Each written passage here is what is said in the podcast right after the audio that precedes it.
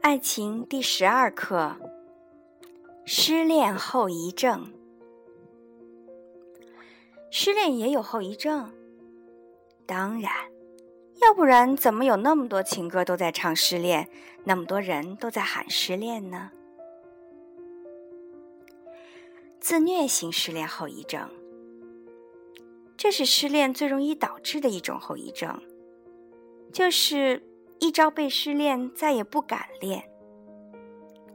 这种后遗症是典型的跟自己较劲，一旦失去就不肯放开自己，用内疚、自伤、悲观等各种方法惩罚自己。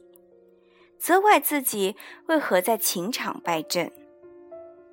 这种后遗症最终会导致亲密关系无能。即使在时间疗伤后重返爱河，也往往像只螃蟹，总游走在边缘，不肯离去，却又不敢靠近。我们可能都见识过这样的爱人，他总和你保持着距离。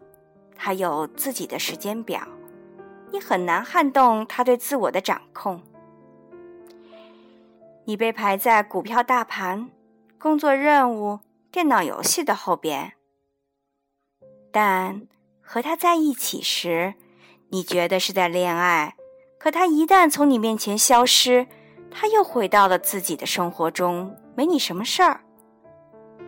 这时你会怀疑。他是不是真的爱我？他是不是不够爱我？他太自我了，没法投入爱情。其实你不必怀疑这份爱，这不是你的问题。问题在于对方就是失恋后遗症患者。可以很确定的说，他前一段感情。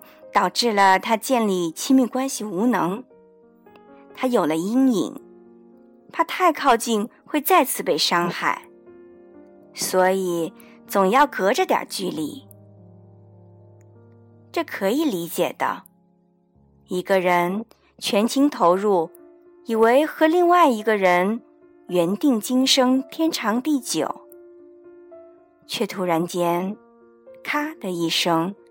折断了翅膀，曾经那么亲密，也不能决定未来，所以在和其他人亲密时，就会想起折断翅膀的疼痛，于是本能的退后。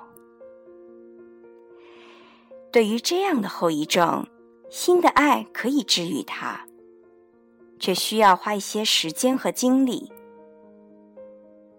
但。决定权并不在新的爱人那边，而在后遗症患者手里。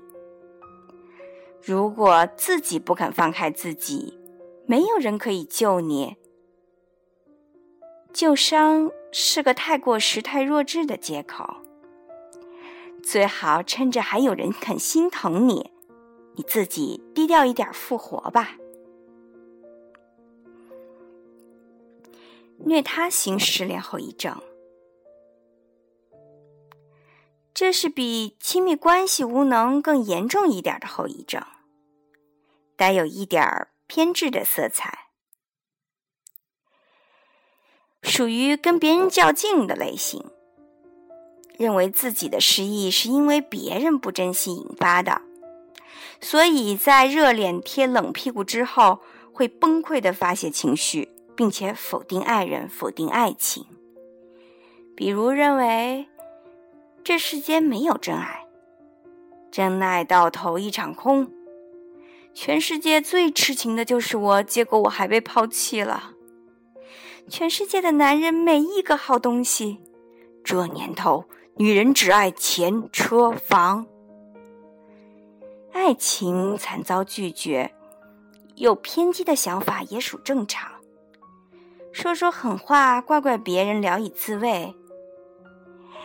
但这种气话说的太久太多，会内化成为影响自己的症状，让自己的身心一触碰到爱情就亮红灯。这世上最可怕的力量就是不信任。一旦你怀疑一件事儿，你就被他抛弃了，直到你可以重新相信他。爱一个人本来就是一种一厢情愿，对方当然可以不接受。就像你爱吃蛋挞，但蛋挞并不知道你是谁一样。我爱你与你无关，一厢情愿而碰壁太正常不过了。如果为了这样的碰壁而迁怒于人，最终惩罚的还是自己。对于虐他的后遗症，最需要的还是自省。好好想想，在这段感情里自己的问题、自己的偏执、自己的欲望，不仅仅可以帮助疗伤，还能顺便提高情商呢。帮你从失败中站起来，成为爱情的强者。隐藏型失恋后遗症，还有一些后遗症，并不会导致再次恋爱的困难，但却在下一段恋爱关系中成为隐患。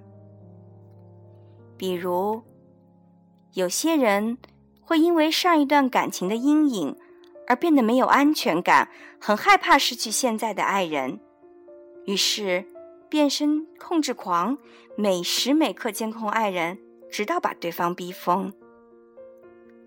有些人会变成洁癖爱人，对另一半要求极高，生活到工作每一项都要达标。有些人会有分离焦虑，一时一刻都不想离开新的爱人。这些隐藏的后遗症，往往是由于上一段感情的失恋阴影没有处理好，就开始新的恋情。请注意一个时间指标，就是失恋后至少需要三个月到两年的时间，才能再次投入战斗。隔开这个调整自己的时间，可以保证后遗症。被发现和自愈。如果急于用新情感来疗伤，反而很容易激发后遗症，变成害人害己的下一段失恋。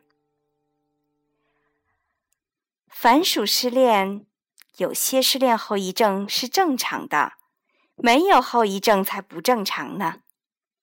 所以不必担心，只要。给自己一点时间来修复整理，都能做到重整河山待后生。所以，希望各位，假如失恋，请善待自己的失恋后遗症，本着对爱情负责的态度，温暖好自己，再出去吓人。下面我们总结一下。失恋后遗症其实是最好治的心理障碍，却在生活中成为最难治的心理病痛。为何呢？因为很多人内心并不是真的想走出来。因为患了失恋后遗症，可以证明自己是一个有情有义的人，可以证明自己当时披肝沥胆的投入，可以证明自己。曾经是一个很好的爱人。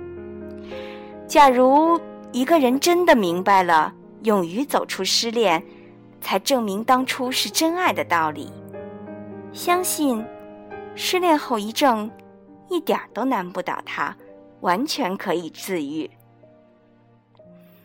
如果你不爱一个人，请放手，让给别人有机会爱他。如果。你爱的人放弃了你，请放开自己，好让自己有机会爱别人。人生中有许多种爱，但别让爱成为一种伤害。爱一个人不一定要拥有，但拥有一个人就一定要好好的去爱。失恋需要坚强的面对，为了正在等待你的新的爱情。